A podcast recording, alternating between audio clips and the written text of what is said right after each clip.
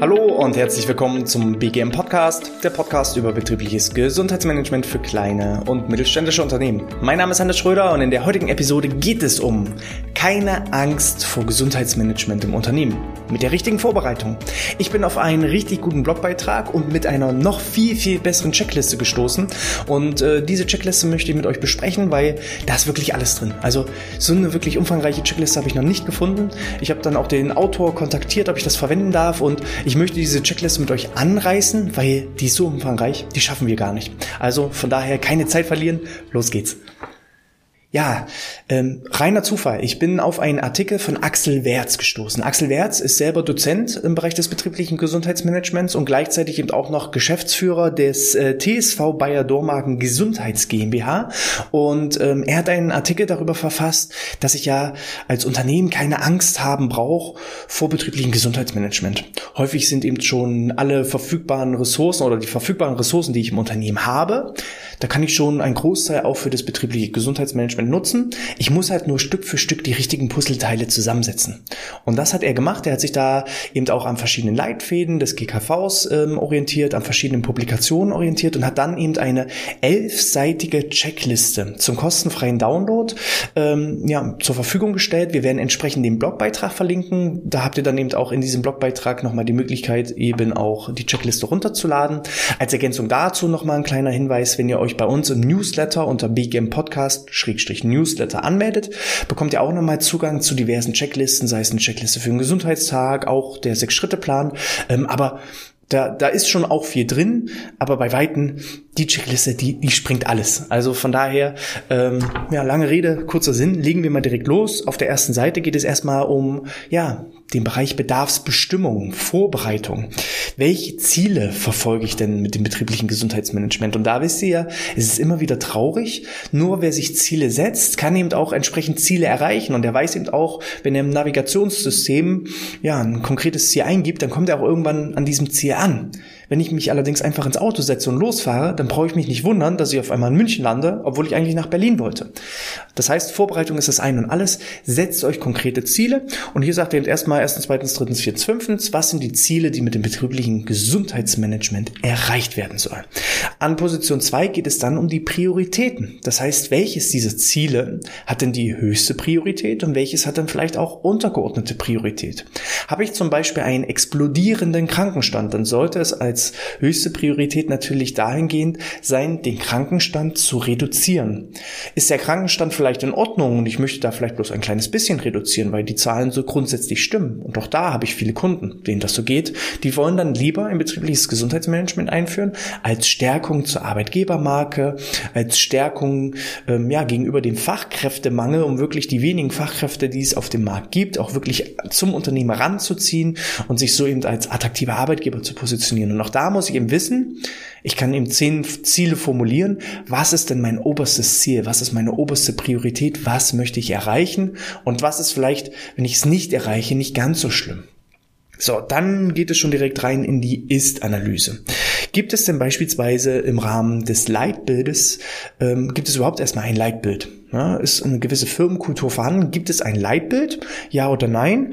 Und wenn ja, benennen Sie halt ähm, das Führungsverständnis und eben auch die Themen Gesundheit und Sicherheit, die eben auf das Leitbild mit einzahlen. Das heißt, viele Unternehmen haben oder manche Unternehmen haben gar kein Leitbild. Das ist schon mal Punkt eins. Da muss ich auch erstmal am Leitbild selbst arbeiten.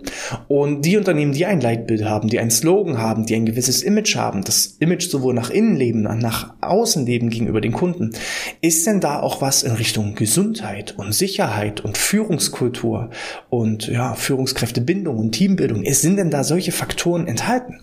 Und wenn nein, warum nicht? Passt dann überhaupt ein betriebliches Gesundheitsmanagement in mein Unternehmen? Ich habe mal immer das Beispiel gebracht, ja, wer den Slogan hat, Geiz ist geil, irgendwo muss ich halt sparen. Also wenn ich das Slogan habe, Geiz ist geil, dann werde ich wahrscheinlich nicht die höchsten Gelder und ähm, ja die, die Ressourcen stärken bei meinen Mitarbeitern, also wahrscheinlich nicht so unbedingt in betriebliches Gesundheitsmanagement investieren.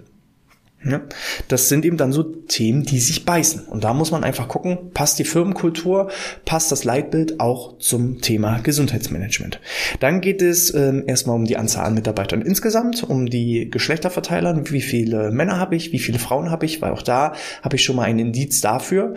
Ähm, soll ich denn vielleicht eher Yogakurse anbieten? Das ist jetzt sehr stereotyp gedacht, ja, aber ich sag mal, habe ich 95% Männer, dann könnte es mit dem Yogakurs schwierig werden einfach mal aus der Erfahrung heraus. Einfach so stehen lassen. Ich weiß, es gibt andere Beispiele. Ähm, das soll auch jetzt hier nur mal so stark stereotyp sein, um zu sagen, Männer und Frauen haben unterschiedliche Bedürfnisse. Bei Männern kann ich super viel mit Wettkämpfen machen. Ähm, Frauen finden das eher abschreckend. Die wollen eher kollektiv miteinander ähm, was machen. Auch da, ja, nicht alle über einen Kamm scheren. Ich weiß, hier hagelt es wahrscheinlich gleich wieder Kritik, wie Stereotyp ich denke, aber das sind einfach Erfahrungswerte. Ne? Und manche Dinge sind halt einfach so, wie sie sind. Ähm, dann geht es weiter mit der Anzahl der Abteilungen. Welche Abteilung habe ich und wie ist da auch die äh, Mitarbeiterverteilung? Äh, wie viele Mitarbeiter sind in welcher Abteilung? Wie viele Frauen habe ich in den verschiedenen Abteilungen? Wie viele Männer habe ich in den verschiedenen Abteilungen? Wie viele Führungskräfte habe ich? Wie viele Teilzeitkräfte habe ich? Wie viele Vollzeitkräfte habe ich? Wie ist die Verteilung auch der Geschlechter in Teilzeit und Vollzeit? Und da seht ihr schon, eigentlich sind das alles Dinge, das weiß jedes Unternehmen. Also selbst wenn ich keine Statistik habe, im schlechtesten Fall laufe ich durch den Betrieb und zähle, wie viele Männer, wie viele Frauen sind in den einzelnen Abteilungen, wie viel sind Teilzeitkräfte, wie viel, wie viel sind Vollzeitkräfte, wie viel ähm, Männer habe ich Teilzeitkräfte, wie viele Frauen habe ich Teilzeitkräfte, aber dann kann ich das immer kleinteiliger machen. Und das ist das, was den meisten Unternehmen fehlt. Die gehen halt nur vom Groben und Ganzen aus. Sie sagen, ja, wir haben 200 Mitarbeiter. Da brauchen wir ein BGM für die. Ja, aber dass das nicht so einfach funktioniert und dass ich das viel, viel kleinteiliger denken muss, das sieht eben auch hier mit Hilfe dieser Checkliste. Und wenn ihr die Stück für Stück auseinanderklamüsert, dann seht ihr eben auch bestimmte Dinge auf einmal, ne? dass ihr sagt, okay, ähm, wir haben Schichtbetrieb und wir haben Normalbetrieb. Wir haben aber im Schichtbetrieb hauptsächlich Männer. Also müssen wir eben Angebote schaffen, die vor allem Männer ansprechen im Schichtbetrieb. Und so habe ich schon eine konkrete Zielgruppe. Dann ist die Frage, gibt es ein Organigramm? Im Unternehmen ähm, und wie ist da eben auch die, die Verteilung, wie sieht es aus, wie viele Fachkräfte habe ich, wie viele Führungskräfte habe ich, ist vielleicht die Führungsspanne zu groß. Ähm, dann geht es eben um die Arbeitsorganisation, äh, vor allem im Hinblick der Arbeitszeitmodelle. Gibt es im Unternehmen Schichtbetrieb, ja oder nein? Wenn ja, bitte Schichtmodell konkret benennen. Alternative Arbeitszeitmodelle.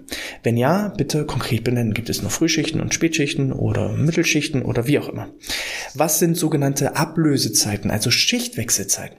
Weil in diesen Schichtwechselzeiten auch da ein wichtiger Hinweis, der Schichtwechsel bedeutet, ich habe ganz viele Leute an Bord. Ne? Die, die in der Frühschicht beispielsweise sind, die befinden sich dann schon fast in Feierabendstimmung. Und die, die für die Spätschicht kommen, die sind dann eben auch da. Das heißt, ich habe ganz viele Mitarbeiter in einem engen Zeitfenster, wo ich aber auch genau in diesen Schichtwechselzeiten ideal ähm, gesundheitsfördernde Angebote machen kann. Vor allem im Bereich Pflege ist das eigentlich gang und gäbe. Da weiß ich schon von Natur aus, ohne das Pflegeheim zu kennen, meistens zwischen 12 und 14 Uhr ist eine ideale Zeit, um gesundheitsfördernde Maßnahmen anzubieten.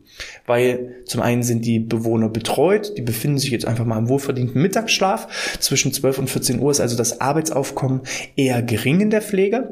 Gleichzeitig habe ich die Leute aus der Frühschicht da, die schon langsam ihre Arbeit an die Spätschicht übergeben. Die Spätschichtleute sind auch schon da. Und so habe ich eben einen guten Zeitslot, meistens zwischen 12 und 14 Uhr, wo ich ganz viele Leute erreichen kann, wo gleichzeitig wenig Arbeitsaufkommen ist, um dann eben auch gezielt solche Maßnahmen durchzuführen. Das muss ich halt nur wissen und erörtern. Ja, und das hat nicht jeder automatisch gleich im Blick. Und deswegen ist halt auch diese Checkliste echt cool. So, dann, äh, was sind, wann sind die Pausenzeiten? Auch da muss ich gucken. Dann, wie steht es um den Status der Fluktuation? Weil auch eine hohe Fluktuation ist natürlich ein Indikator dafür, dass sich die Mitarbeiter nicht unbedingt wohlfühlen, dass vielleicht andere Arbeitgeber eine größere Attraktivität haben. Ähm, ganz ausschließen kann ich Fluktuation wahrscheinlich nicht. Wer eine Fluktuation von null hat, dann muss man eben auch aufpassen, aufpassen, dass man nicht so eine, ja, nehmt's mir nicht böse, so eine, so eine Schafsherde hat, die einfach nur noch so ihre Zeit abarbeiten und absitzen. Da ist dann wenig Innovation und wenig Weiterentwicklung. Also wer die Fluktuation komplett ausschließt, der schließt eben auch so die Weiterentwicklung aus, weil mit neuen Mitarbeitern habe ich auch immer wieder neue Ideen, neues Know-how, neue Kompetenzen. Es sollte aber eben auch nicht so sein, dass alle Mitarbeiter fluchtartig immer wieder mein Unternehmen verlassen und ich immer wieder nur daran am Kämpfen bin, neue Leute einzuarbeiten. Das ist so ein gesundes Mittelmaß, was man haben sollte. So, dann, wie sieht es eben aus äh, in der Problematik der Fachkräfterekrutierung? Ist ein Fachkräftemangel vorhanden? Ähm, wie sieht es aus mit Krankenkassen? Welche Krankenversicherungen sind denn im Unternehmen wie häufig vertreten? Dass ich einfach mal gucke von meinen beispielsweise 200 Mitarbeitern, welche Krankenkasse ist denn am stärksten vertreten? Habe ich vielleicht eine Krankenkasse äh, vertreten, wo ich mehr als 50 Versicherte habe? Weil dann kann ich eben auch einen Gesundheitsreport bei der Krankenkasse ähm, abverlangen und, und beantragen. Ähm, darunter ist immer schwierig. Es gibt auch so manche Krankenkassen, die haben so eine Art abgespeckte Variante eines Gesundheitsreports Gesundheitsreportes, wo man dann eben auch mit weniger als 50 Mitarbeitern arbeiten kann, aber man muss eben auch immer die Anonymität des Einzelnen gewährleisten. Und in solchen Gesundheitsreports steht dann eben auch immer wieder drin, welche Krankheiten treten besonders häufig auf, wie ist das im Vergleich zum Bundesdurchschnitt, wie ist das im Vergleich zu meiner Branche, ähm, habe ich da gewisse Auffälligkeiten. Also ich kann mit den Gesundheitsreports sehr, sehr gut schauen, vergleichen, wie steht's denn um die Gesundheit der Mitarbeiter. Gleichzeitig kann ich eben auch herausfinden, welche Krankenkassen sind denn besonders häufig vertreten und nicht so häufig vertreten, um dann vielleicht auch in Gespräche zu gehen. Kann man vielleicht eine Finanzförderung erhalten oder gibt es Unterstützungsangebote von Seiten der Krankenkassen? Und da kann ich euch empfehlen, ähm, sowohl viele Versicherte von einer Krankenkasse sind da hilfreich. Also wenn ich jetzt, keine Ahnung, ich sage jetzt mal Krankenkasse A, ich habe ganz viele Mitarbeiter von Krankenkasse A, um niemanden da jetzt zu nennen, Neden? Und äh, da kann ich mich an die wenden und sagen, guck mal, ich habe hier 60 Prozent meiner Belegschaft ist bei Ihnen versichert. Ähm, wir wollen ja beide, dass die Belegschaft gesund bleibt. Hätten Sie denn irgendwo Möglichkeiten finanzieller Art oder Maßnahmenart, wo Sie mich unterstützen können? Das ist Variante 1 der Verhandlung. Und ich kann mich aber auch an Krankenkasse B wenden und sagen, Mensch, liebe Krankenkasse B, guck mal, in äh, meinem Unternehmen sind viele bei Krankenkasse A versichert. Das heißt, ihr habt durchaus das Potenzial für einige Neukunden. Hättet ihr denn Interesse, uns irgendwie zu unterstützen, Möglichkeiten äh, zu bieten, wie man da das Gesundheitsmanagement voranbringen kann? Auch das ist eben eine Möglichkeit, wie ich in Verhandlungen gehen kann. Wie ihr das macht, das ist euch überlassen. Gibt es Häufungen bei einer bestimmten Krankenkasse, ja oder nein? Wenn ja, bitte benennen. Dann die demografische Analyse. Ist eine demografische Analyse, also auch vor allem eben eine Altersstruktur, vorhanden? Wie ist der Altersdurchschnitt insgesamt? Wie ist der Altersdurchschnitt in Abteilung A, in Abteilung B, in Abteilung C? Ähm, fällt es mir da vielleicht irgendwo auf, dass eine gewisse Abteilung eher reifere Mitarbeiter hat oder ganz, ganz viele junge, weil auch da, ne, da treffen Generationen aufeinander. Ich werde mit einer Rückenschule wahrscheinlich nie die Azubis ansprechen. Ich werde mit einer Sixpack-Challenge wahrscheinlich nie die Generation 60 plus erreichen. So, und da äh, muss man einfach die richtigen Worte finden. Und wenn ich weiß, wer ist in welcher Abteilung, wie und was hat er für besondere Herausforderungen, dann kann ich eben da auch drauf reagieren. Wenn ich dann noch weiß, ist es ein Mann oder ist es eine Frau, wenn ich das Alter weiß, wenn ich die Tätigkeiten weiß, dann kann ich mir schon einige Belastungen, Herausforderungen, Probleme ableiten und so eben auch einfach Lösungen schaffen für die, für die jeweilige Belegschaft. Dann geht es in Richtung Gefährdungsanalysen. Ist eine Gefährdungsanalyse vorhanden? Ja oder nein? Ist der Krankenstand bekannt? Wenn ja, wie viel Prozent ist der Krankenstand? Ähm, ist ein Gesundheitsbericht einer Krankenkasse vorhanden? Gibt es BAM-Fälle? Wenn ja, wie häufig gibt es BAM-Fälle? Wenn ja, welche? Bitte benennen, welche Krankheiten treten häufig auf? Werden Vorsorgeuntersuchungen angeboten? Werden Grippeschutzimpfungen angeboten?